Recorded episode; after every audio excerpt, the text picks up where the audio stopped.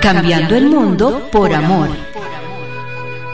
Son posibles los matrimonios unidos y felices. Porque son posibles las familias integradas. Encontrar. Con nosotros mismos. Encontrar. Con la pareja. Encontrar. Con nuestros hijos. Encontrar. Con Dios. Una producción de Encuentro Matrimonial Mundial.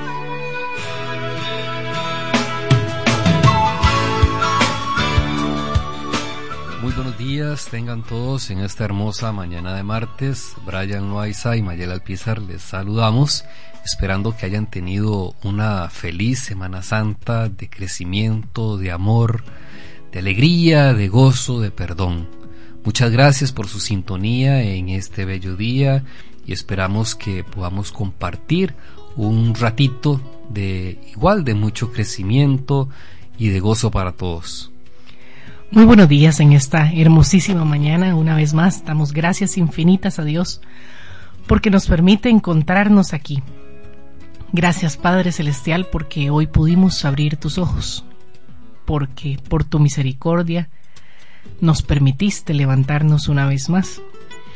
Gracias Señor porque al amanecer te manifiestas en nosotros para que seamos capaces de iluminar con tu rostro la vida de muchos que se van a, encontrar en nuestro camino en este día.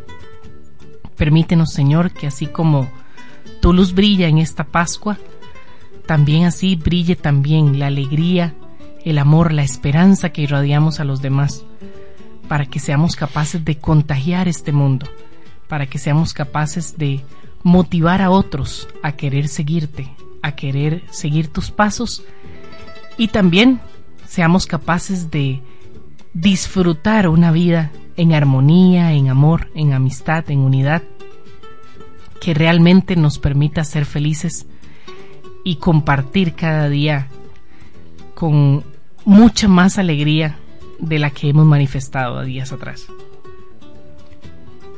En, en, esta hermosa mañana damos un saludo muy especial desde Costa Rica para nuestros hermanos encontrados en Cuba, en especial para los Capote Jorge y Luis, Jorge y Luz, que ya nos, nos eh, enviaron su mensaje de saludo desde allá en nuestra página en Facebook, Encontrados Programa Radial. Y sabemos que ellos, tanto como nosotros, se esfuerzan para seguir sembrando la buena nueva y hacer la diferencia en nuestro mundo. Entonces un saludo especial para todos los encontrados en Cuba. Resucitar desde la familia es el tema que vamos a desarrollar hoy. Desde la lectura bíblica de Juan, el Evangelio de Juan capítulo 11, versículos del 20 al 26 dice,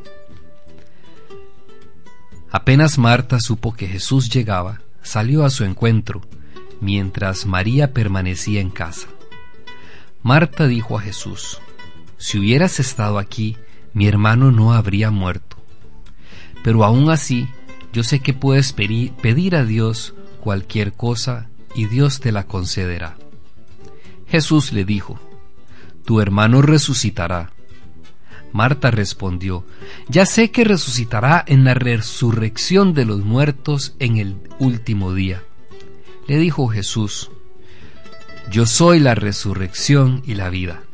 El que cree en mí, aunque muera, vivirá. El que vive y cree en mí, no morirá para siempre. Palabra del Señor. Gloria a ti, Señor Jesús.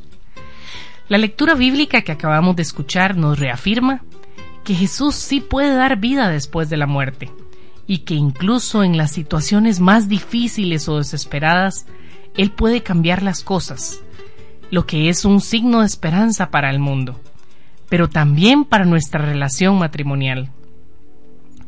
Muchas veces hemos experimentado en nuestra vida la lejanía de Dios, cuando le pedimos algo y nos parece que no nos responde, y tal vez al igual que Marta le dijo a Jesús, Señor, si hubieras estado aquí, mi hermano no habría muerto.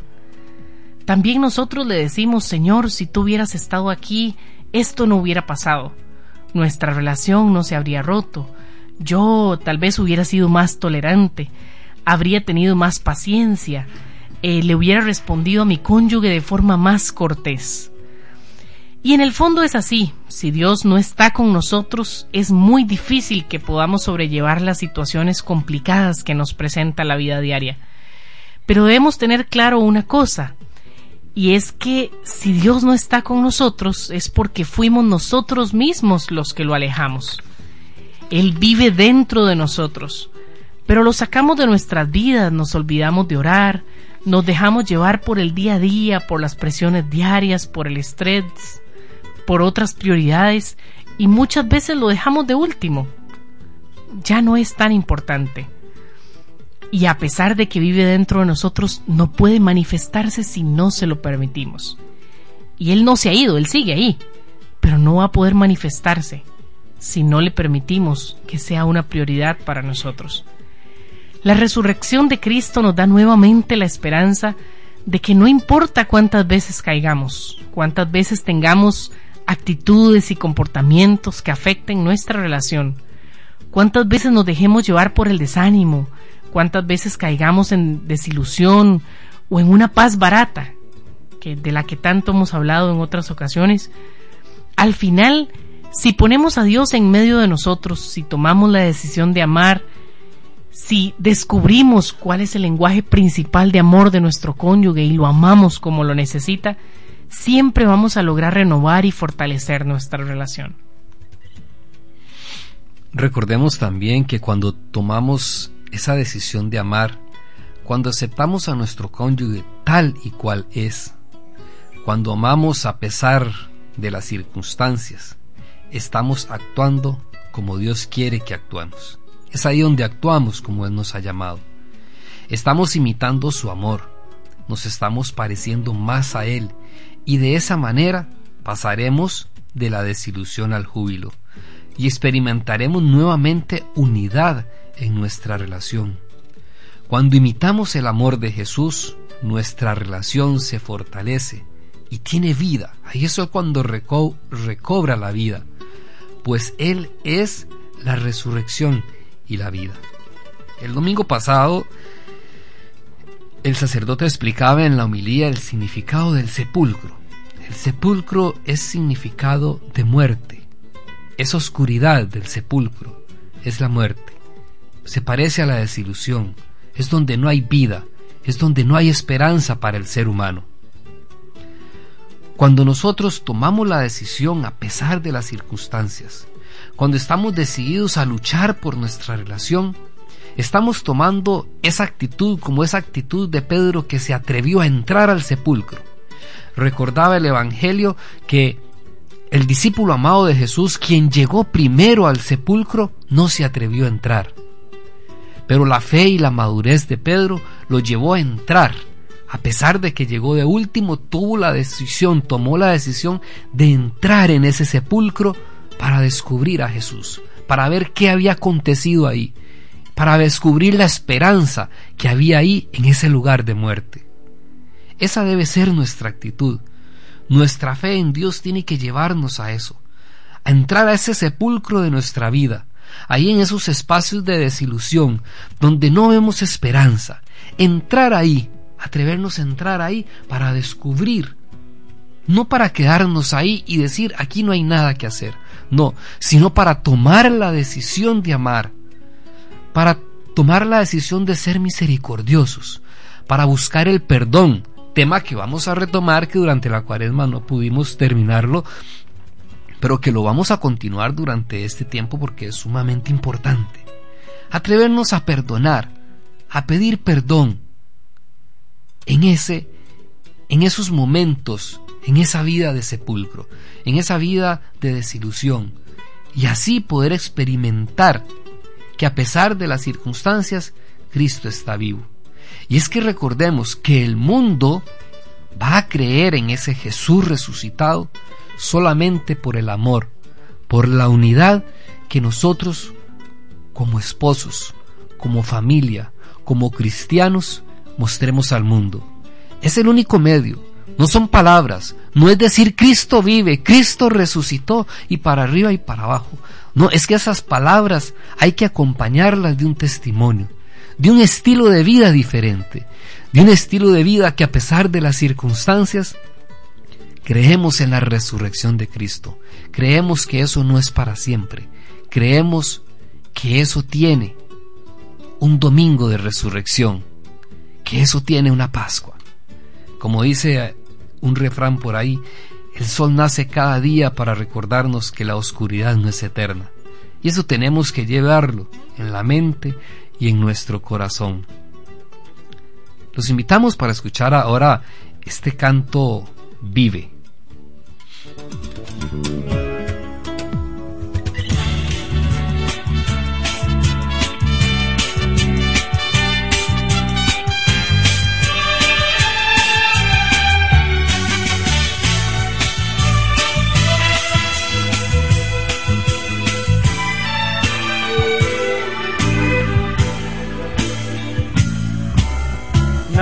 Te llevarás cuando te marches, cuando se acerque el día de tu final. Vive feliz ahora mientras puedes, tal vez mañana no tengas tiempo para sentirte despertar. Siente correr la sangre por tus venas Siembra tu tierra y ponte a trabajar.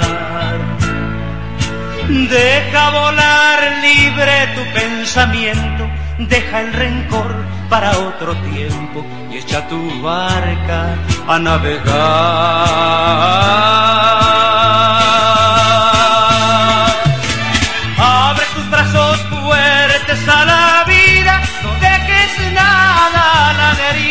del cielo nada te caerá. Trata de ser feliz con lo que tienes, vive la vida intensamente, luchándolo conseguirás.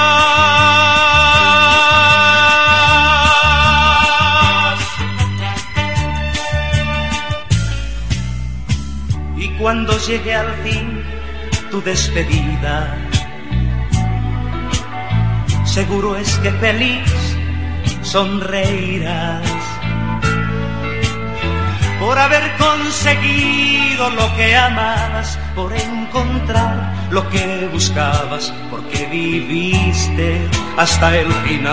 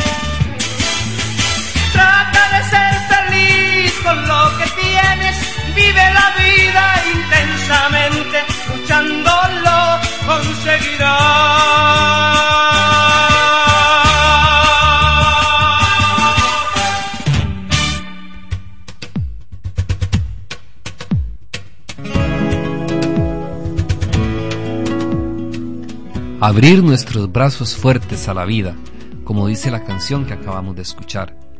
Abramos nuestros brazos fuertes a Jesús, creamos en Él, atrevámonos a entrar sin miedo. Atrevámonos a enfrentarnos a esos sepulcros vacíos de nuestra vida, de nuestras familias, para descubrir el poder y la fuerza de Cristo resucitado. Pero para eso hay que actuar, para eso hay que estar dispuestos a trabajar en la construcción de ese reino. Al tercer día de su muerte Jesús resucitó y pasó de este mundo al Padre lo que constituye el misterio de la Pascua cristiana.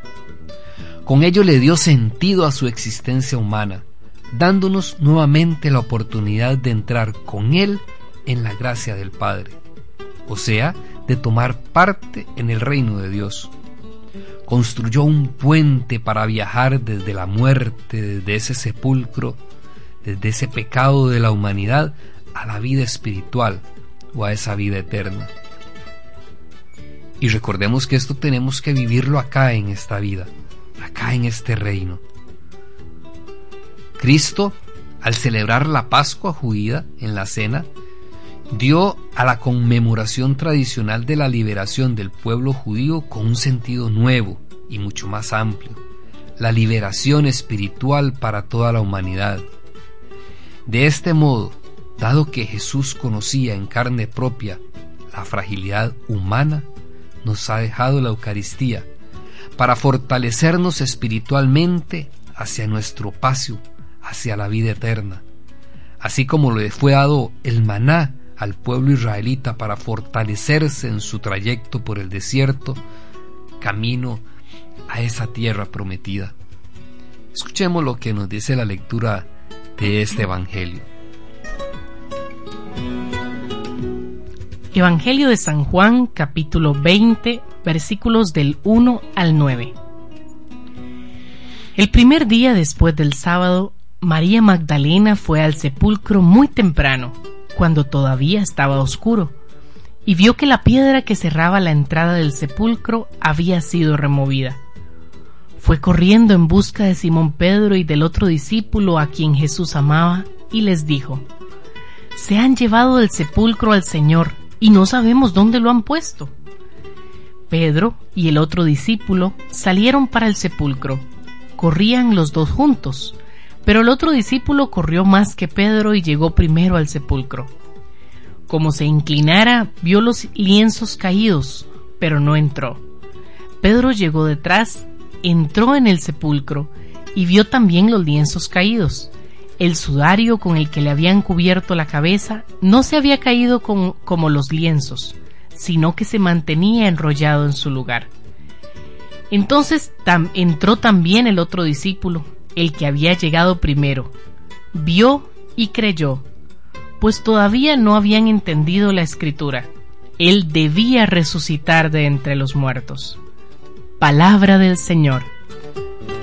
Gloria a ti, Señor Jesús. En esta lectura vemos la forma que tenían los discípulos de ver a Jesús. Corrieron a buscarlo al sepulcro y ya no estaba. Lo que se encontraron fueron las sábanas tiradas en el suelo. En ese momento seguían sin comprender el significado de la resurrección de Jesús, que era que Jesús no estaba entre los muertos, porque ya estaba en la gloria del Padre. Vemos dos formas de actuar. Por un lado, Pedro sigue sin comprender y busca en los lienzos y no encuentra a Jesús. Aún está amarrado a sus temores, mientras que el otro discípulo Juan, el que amaba extrañablemente al Señor, vio y creyó. Nuestra fe está soportada en el testimonio de quienes estaban junto a Jesús, sus discípulos, y en especial quien fue designado cabeza de la iglesia. El Señor nos invita a hacer un camino de fe para lo que es necesario aprender a descubrir en los signos de la muerte de la semilla de la vida. Es necesario que en las cosas difíciles del camino, en, las, en los momentos de dificultad que encontremos, logremos encontrar también ahí esa semilla de vida. Porque siempre va a haber una razón algo que nos motive a ir más allá, a salir de ahí, a descubrir cómo podemos encontrar esa luz de Jesús en medio aún de esos momentos de dificultad. Y la frase que resuena, ¿por qué buscan entre los muertos al que vive? No está aquí, ha resucitado. Este es el mensaje central de la Pascua.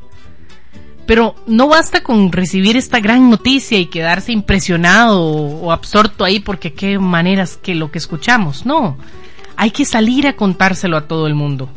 Jesús ha vencido a la muerte. El Padre ha confirmado la misión de su Hijo y lo ha exaltado a la gloria. Nosotros somos testigos y por eso lo transmitimos. Incluso cuando todo parece perdido debemos tener presente que la causa del hombre ya fue ganada. Cada vez que me vuelvo a Él agobiado por los enredos de este mundo, las preocupaciones, los temores, y le pregunto, ¿dónde estás, Señor? Él contesta, he resucitado, aquí estoy contigo, Señor del mundo y de la historia. Pero me devuelve la pregunta, ¿y tú dónde estás?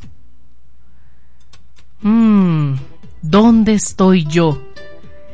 Esta es la pregunta que hemos de responder en esta Pascua. Mientras dejamos que nuestro corazón se llene de alegría por esa resurrección de Cristo.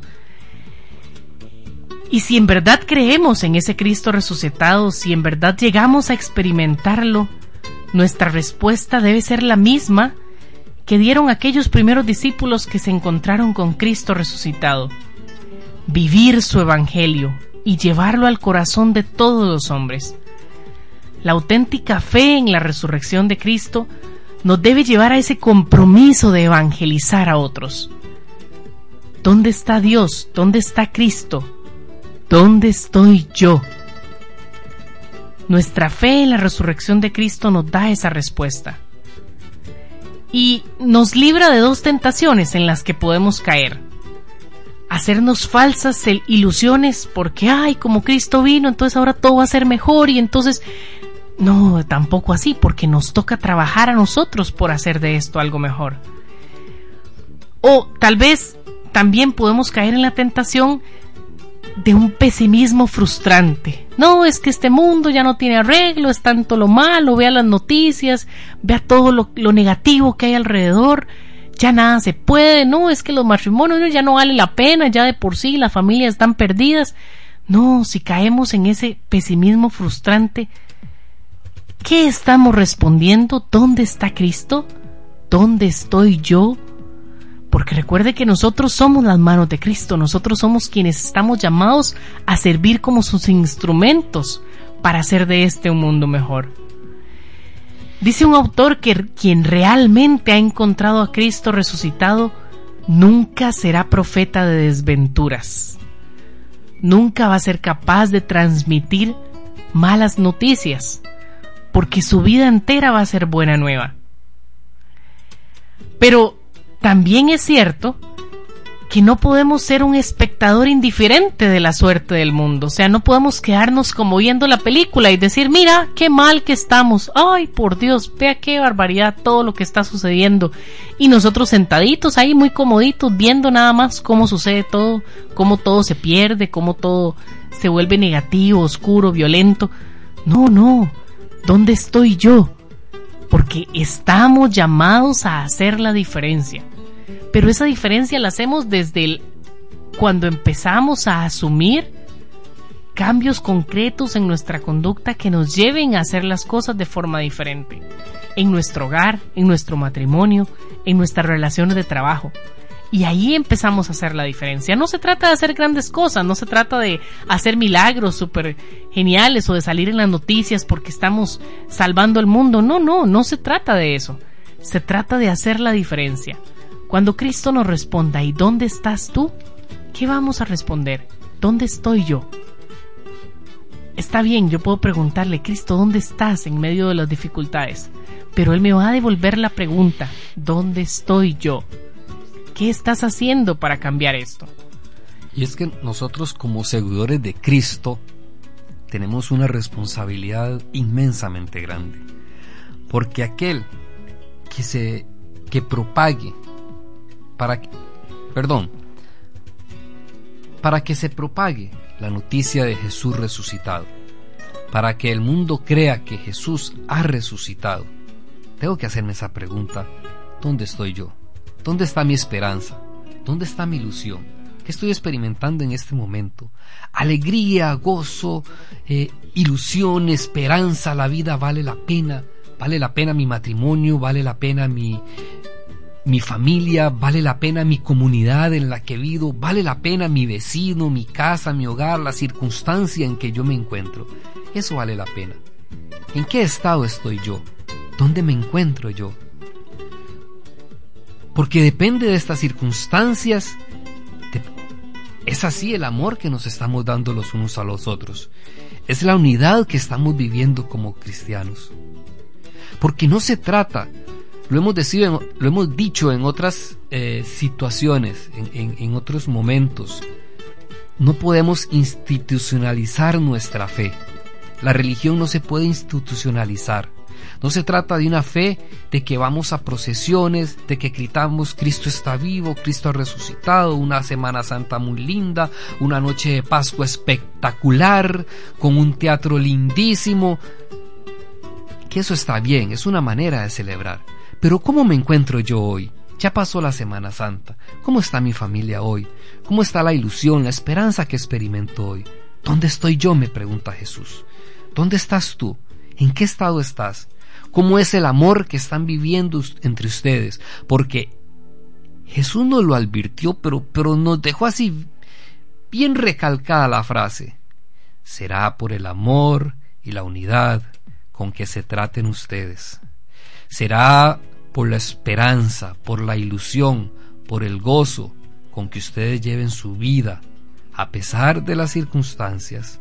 Serán esos los signos, será eso lo que hará que el mundo crea que Jesucristo vive, que Jesucristo ha resucitado. Será, con lo que vamos a atraer a aquellos que sufren, aquellos que tienen dolor, aquellos que su vida está perdida para que crean en ese Jesús resucitado, va a depender de cómo estamos viviendo nosotros a ese Jesús resucitado. Renovemos en este tiempo ese compromiso de seguir acompañando a Cristo como apóstoles suyos que somos, trabajando para que ese fuego del Sirio Pascual se siga difundiendo, que llegue a encender e iluminar a todos los hombres y mujeres de este mundo, que encontremos en el camino de nuestra vida. Realmente en la medida en que nosotros estemos dispuestos a hacer la diferencia, en esa medida vamos a convencer al mundo que sí se puede, que en medio de todo lo negativo, de la violencia, de lo que vemos en las noticias, también hay una luz de esperanza, pero esa luz de esperanza somos nosotros mismos los que estamos llamados a difundirla. Entonces, en la medida en la que yo tenga una vida que brille, en esa medida voy a ser luz y esperanza para otros y voy a contagiar al mundo de que realmente esto vale la pena y de que realmente ese Cristo está vivo. Porque no es que Él se nos va a aparecer en medio de una sala y entonces ahora sí vamos a creer porque ahí está. No, no es que nosotros mismos, como seres humanos, estamos llamados a manifestar a ese Cristo. Estamos llamados a hacer la diferencia y a demostrarle a este mundo que ese Cristo está vivo. Vamos a ir a una pausa y ya regresamos con ustedes.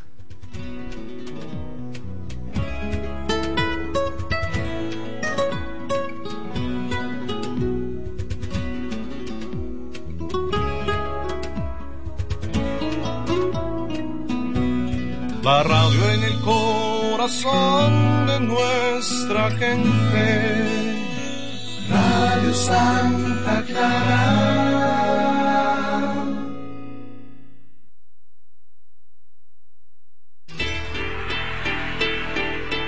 Centro Comercial Meco, el mejor lugar para comprar, compartir y lucir a la moda presenta Vivencias un alto en el camino para reflexionar y continuar construyendo vida para los hombres y mujeres de hoy.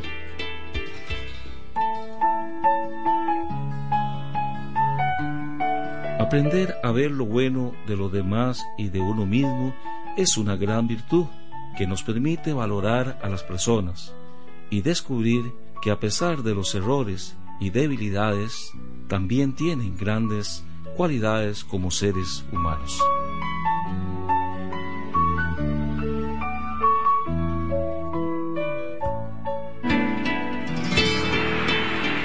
Centro Comercial Meco, el mejor lugar para comprar, compartir y lucir a la moda, presentó Vivencias, un alto en el camino para reflexionar y continuar construyendo vida para los hombres y mujeres de hoy. Mm, ¡Qué rico un helado a esta hora! Uy, ¿dónde le compro la ropa a Carlitos? Necesito plata para reparar esta casa. Todo eso y más lo puede hacer en Centro Comercial Meco en el corazón de Ciudad Quesada.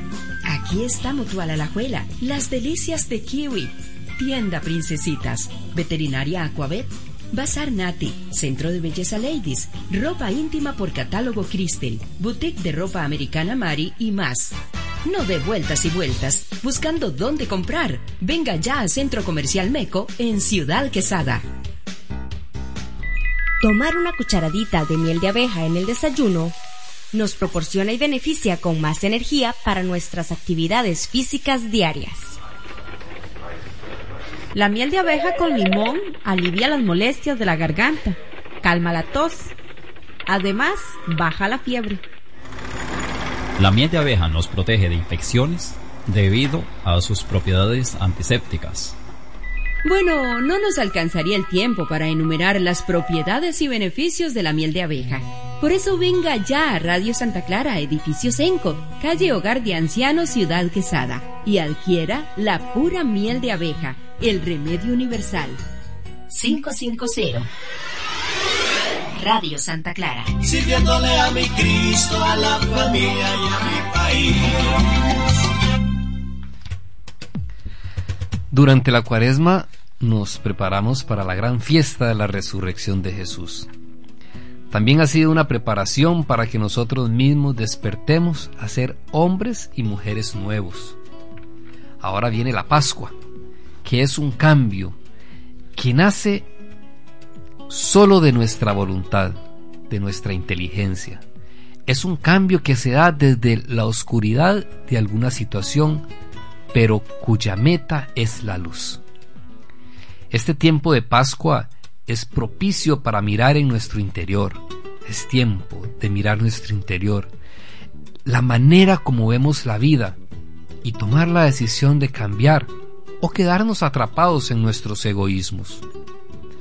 Una conversión ordinaria es el ponernos metas en la vida diaria, tales como dejar de tomar licor, dejar de fumar, ver menos televisión, propósitos materiales.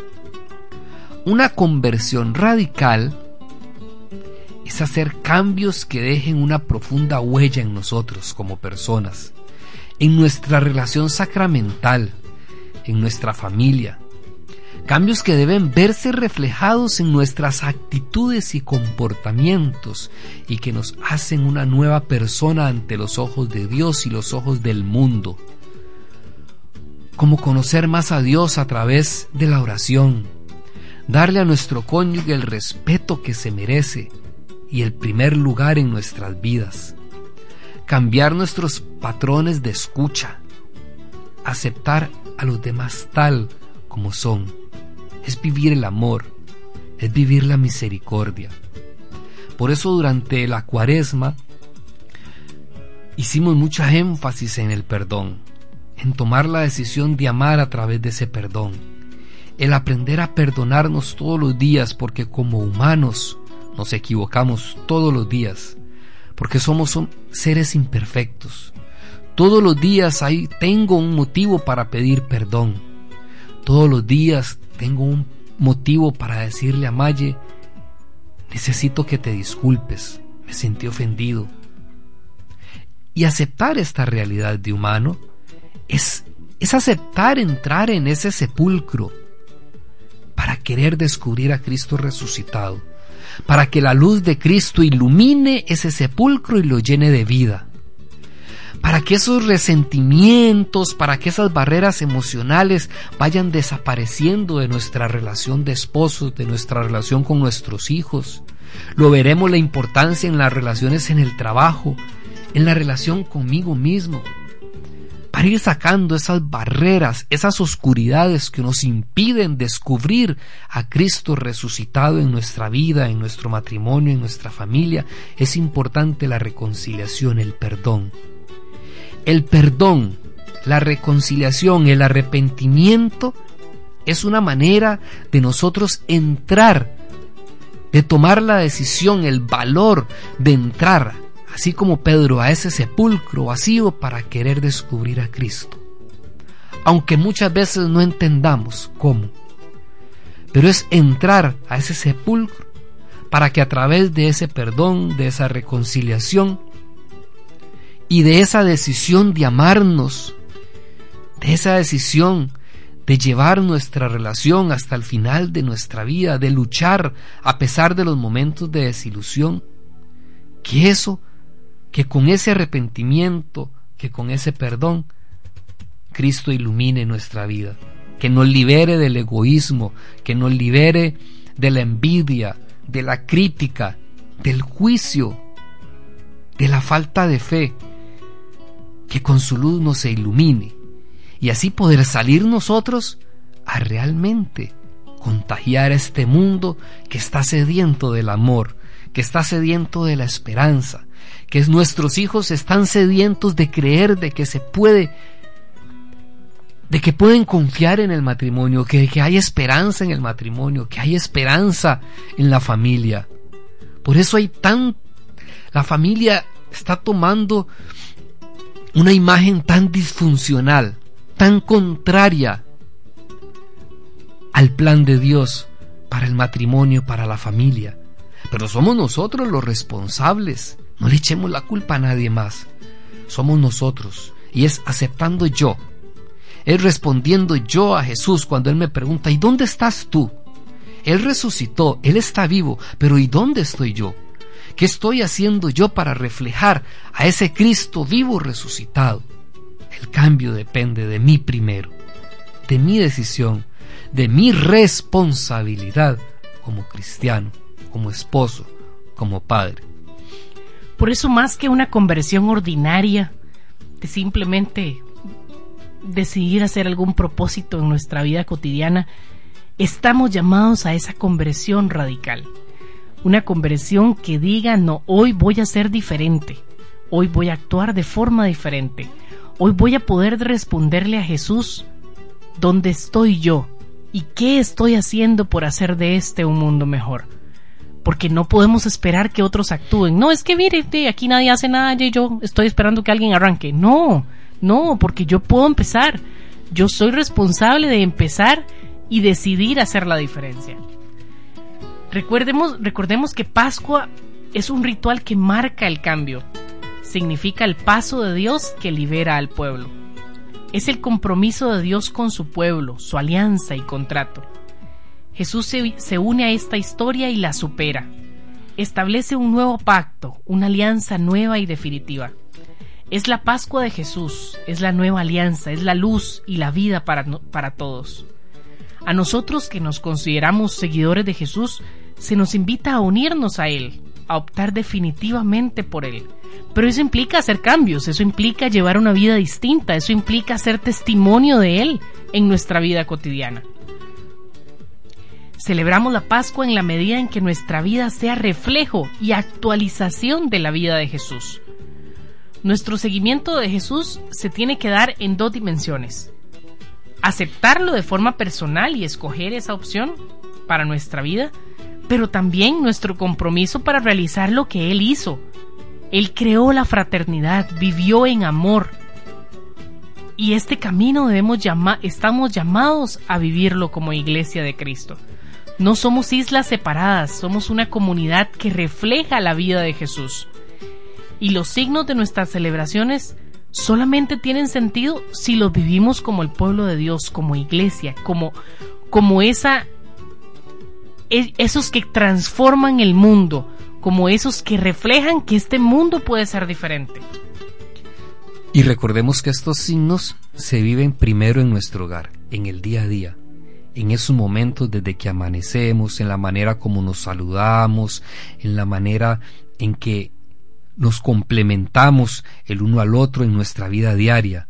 Esos signos se viven en cada momento de nuestro trabajo, en ese lugar donde estamos, con la honestidad, con la transparencia, con la forma en que en nuestras manos trabajan por el bien de los demás como si fuera para nosotros mismos, por la manera en que nos relacionamos con los compañeros de trabajo, por la manera en que nos involucramos en servicio, por la manera en que nos expresamos el amor, los unos a los otros. Ahí es donde se vive esos signos para darle una verdadera vida a cada una de esas celebraciones, para que no sean simplemente celebraciones muy lindas, pero que se quedaron ahí, pero que no estamos convenciendo. Y Cristo nos dio la capacidad de hacer cosas mayores de las que Él hizo. La Pascua se celebra por 50 días. Iniciamos el domingo de Pascua Resurrección y terminamos el domingo de Pentecostés. Pascua significa paso. Antiguamente el paso del pueblo de Israel de la esclavitud de, Egipto hacia la tierra prometida. Pero eso fue renovado a través del paso de Jesús de la muerte a la vida.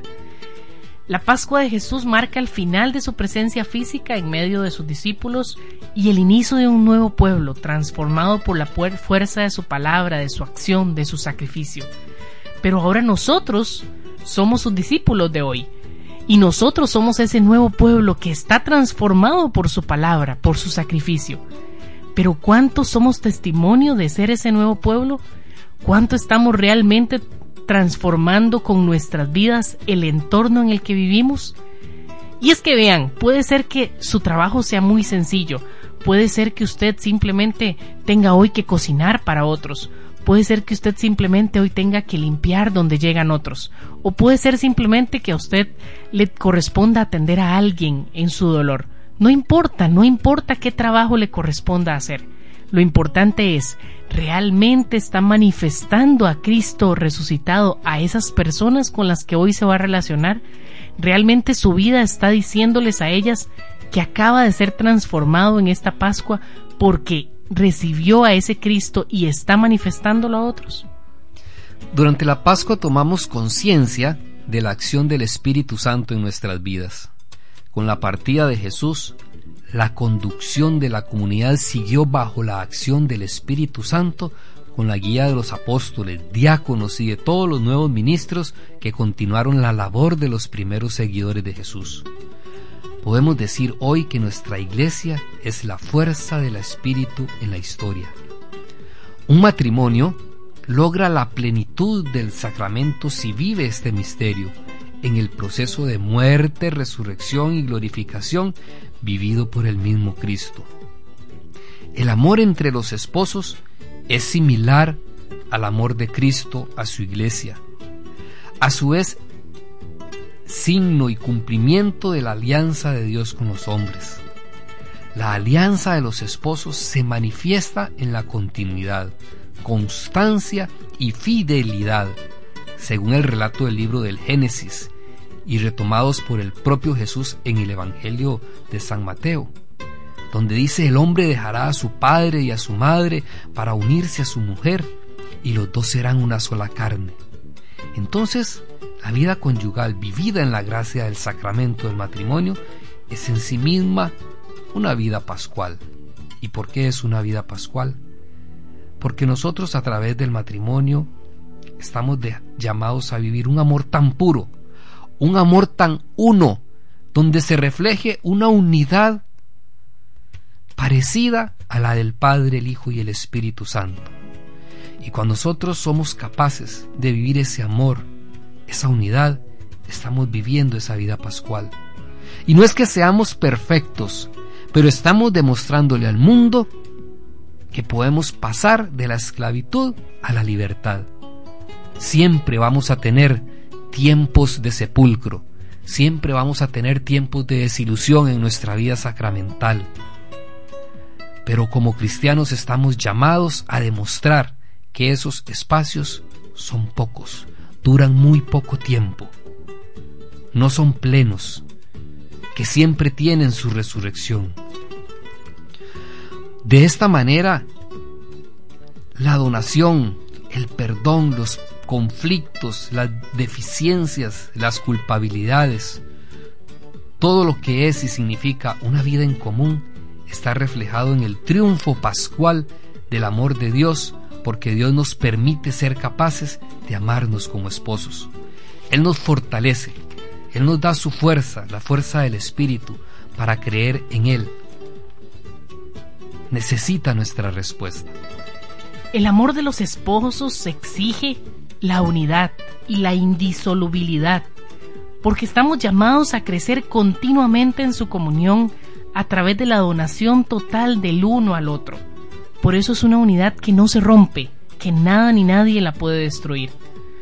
Cuando un matrimonio se centra en Cristo, la vida matrimonial se hace una con Cristo y se ilumina, otorgándole una gran profundidad. los dolores, las angustias, eso van a ser comunión con la cruz de Cristo.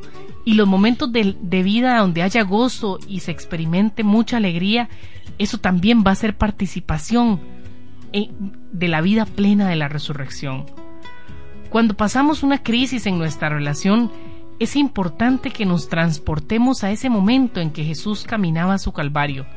Cristo desde esa cruz se clavó en la misma vida matrimonial. Y si permitimos que actúe en nosotros a través del amor, puede evitarnos una ruptura.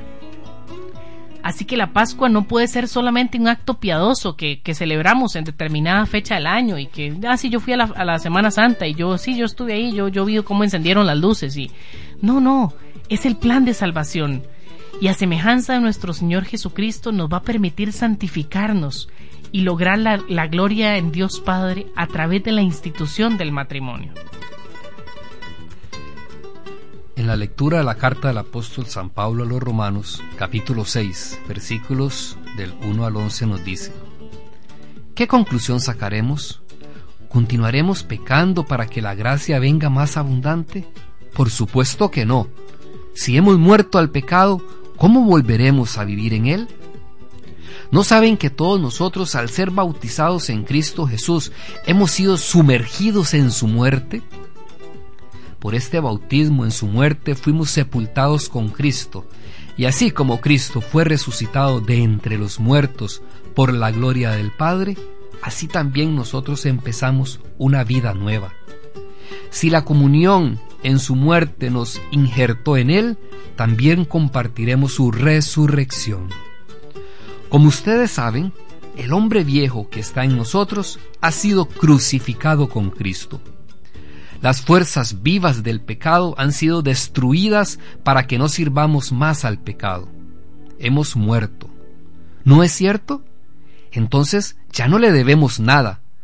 Pero si hemos muerto con Cristo, debemos creer que también viviremos con Él. Sabemos que Cristo, una vez resucitado de entre los muertos, ya no muere más. Desde ahora, la muerte no tiene poder sobre Él. Así pues, si hay una muerte para el pecado que es para siempre, también hay un vivir que es vivir para Dios. Así también ustedes deben considerarse a sí mismos muertos para el pecado y vivos para Dios en Cristo Jesús. Palabra de Dios. Te alabamos, Señor. Se nos recuerda en esta lectura que la alianza de Dios con su pueblo se renueva con la muerte y la resurrección de su Hijo Jesucristo, quien venció al pecado y resucitó de la muerte a través de la acción gloriosa del Padre. Todo el cristiano, todo matrimonio que opta por esta fórmula de, salvación, por pasar por esa muerte para vivir una resurrección, va a lograr ver los frutos de la gloria de Dios. Escuchemos ahora el testimonio de estos compañeros de Cartago que quisieron compartir con nosotros su historia. Nosotros somos los Vázquez, José Manuel Igretti, somos de Cartago, pertenecemos a la diócesis de Cartago, tenemos 22 años de haber hecho el fin de semana, este, tenemos cuatro hijos, y la verdad eh, sí, sí ha cambiado nuestra vida el encuentro matrimonial desde que lo hicimos. Ahora eh, siempre procuramos tener una muy buena relación, pero ahora está pues mejor. Somos dadores de, de esa luz que el Señor nos da, sobre todo ahora que ya se acerca la, la resurrección del Señor, ¿verdad? Nuestra vivencia ha sido muy, muy intensa en muchas cosas. Nos hemos dedicado a, ayudar a, a, muchos matrimonios que en alguna manera le llevamos nuestro mensaje, viviendo la, la paz del Señor, la palabra del Señor con nuestras familias. Eh, nos ven a veces como personas raras porque dicen este esto es qué porque no sé andan juntos todo el tiempo porque este parecen pegas verdad en mi trabajo, sobre todo, he escuchado muchos comentarios de compañeros que nos dicen, este, cómo ustedes con tantos años de matrimonio todavía siguen juntos o se ven como personas que todavía se aman y eso lo que nos, nos da es como o sea una, una alegría de ver que todavía que, que dentro del matrimonio se puede vivir feliz y tranquilo y la verdad nos sentimos contentos, así como cuando vemos a nuestros hijos y los hemos visto crecer. Durante todos los años. Ha sido una, una verdadera experiencia de, de vida, de paz, de otro estilo de vida diferente. Bueno, creo que Greti no, no mencionó la comunidad Santísima Trinidad. Tenemos ya bastantes años con ellos. No es la comunidad original, pero sí eh, hemos pasado momentos muy muy difíciles igual que todo nuestras familias y, y nosotros en nuestra relación también hay, hay momentos que, que se viene uno abajo y, y, y de veras que el Señor eh, es el que nos guía es el que nos nos llena el corazón de, de, muchas cosas, de esperanza, de fe.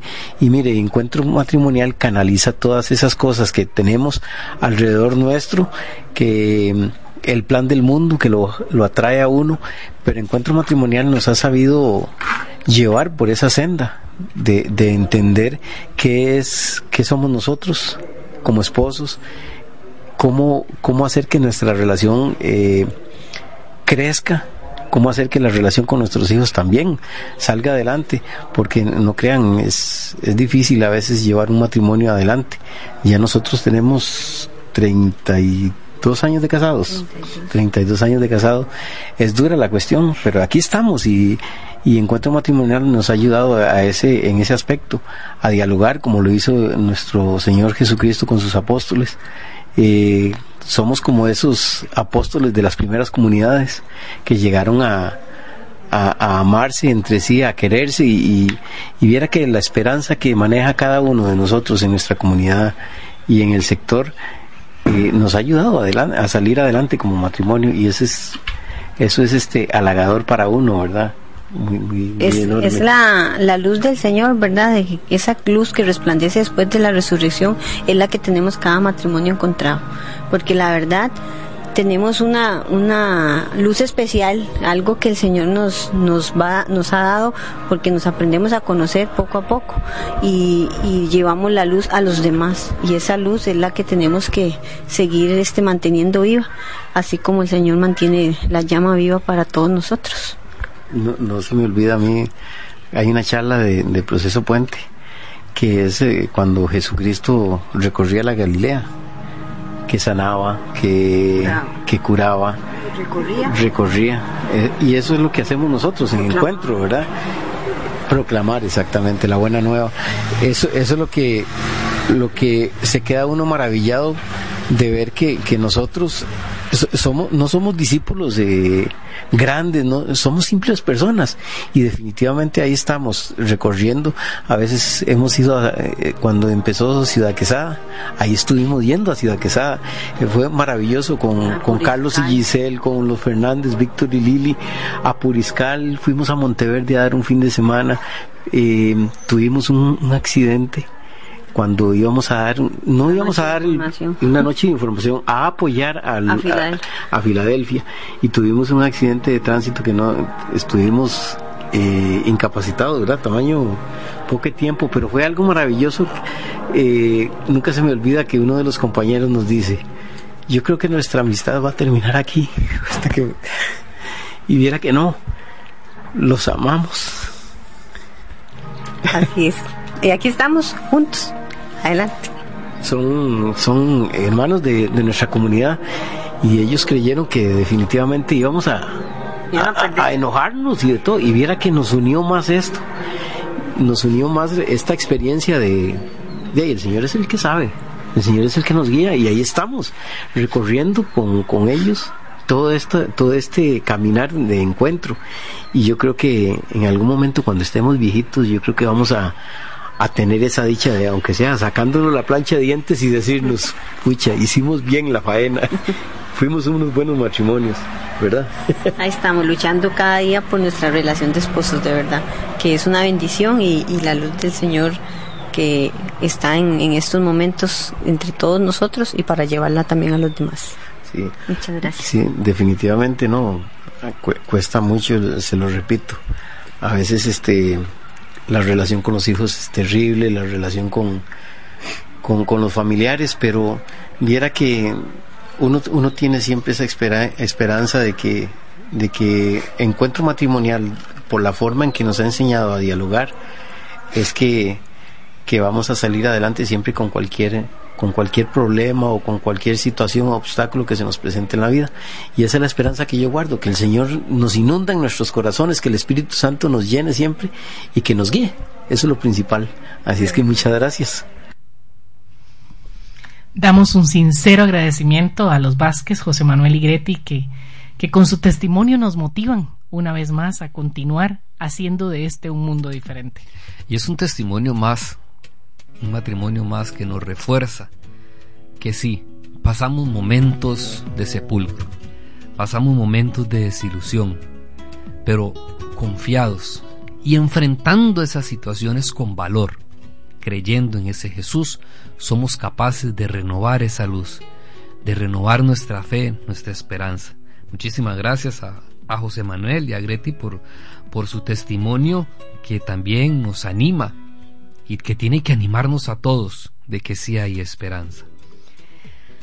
Así es, queremos también invitarlos a ustedes si quieren ser parte de Encuentro Matrimonial Mundial, si ustedes son una pareja católica que tenga eh, que esté casada por la iglesia o que tenga la posibilidad de casarse, aunque vivan en unión libre, pueden ser parte de nuestro movimiento viviendo un fin de semana de encuentro matrimonial y especialmente las parejas que vivan en Florencia, La Tigra o La Fortuna. Pronto se va a llevar a cabo un fin de semana en para esa zona, Florencia, La Tigra o La Fortuna. Así que si ustedes quieren ser parte, pueden comunicarse con nosotros al 8302-0123. 8302-0123 y con gusto les damos la información para que puedan compartir con nosotros esta experiencia. Agradecerles de todo corazón por su sintonía, por habernos acompañado este ratito. Pedimos a Dios que nos dé la fuerza para vivir esa Pascua, para vivir ese paso. Si ya estamos viviendo esa Pascua, a no desanimarnos, a no decaer, a ser verdaderos testigos de esa resurrección de Cristo. Y recordemos, los verdaderos ese testimonio de verdaderos testigos de que Cristo ha resucitado se muestra en el amor, en la unidad de esposos primero, en nuestra familia como cristianos, en esa unidad que se vive en los grupos de iglesia, en los grupos de trabajo, en la área de trabajo. Ahí estamos mostrando a Cristo resucitado. Que Jesús nos ayude cada día para poder cumplir con esa misión que Él nos ha encomendado. Y por eso el programa de hoy, resucitar desde la familia. Porque cuando Cristo nos pregunte, ¿y dónde estás tú? Tengo que ser capaz de responder ¿Qué hice? ¿Desde dónde estoy? Desde mi familia, desde nuestra relación de esposos, desde nuestra relación como padres e hijos. ¿Qué hice? ¿Cómo cambié? ¿Cómo modifiqué nuestro estilo de vida, nuestra conducta, nuestros comportamientos para hacer de este un mundo mejor? Desde ahí, desde la familia. ¿Cómo mostré a los demás que resucitó el Señor? ¿Cómo fui capaz de sembrar esa alegría? De llevar esperanza a quien ya no la tenía. ¿Cómo fui capaz de ser testimonio vivo de ese Cristo en medio de, de nuestras, nuestra vida cotidiana? Así que un llamado muy especial a que continuemos viviendo esa Pascua. Para la próxima semana compartiremos con ustedes la importancia de enseñar a los hijos a disculparse. Para continuar con el tema del perdón que no hemos podido terminar y queremos eh, cerrarlo, entonces vamos a continuar. La importancia de enseñar a los hijos a disculparse y la importancia de aprender a disculparse en las relaciones afectivas, cuando estamos de novios. ¿Por qué es importante aprender a disculparnos desde ahí? Entonces queremos y esperamos que nos puedan acompañar la próxima semana. Muy buenos días. Hasta luego.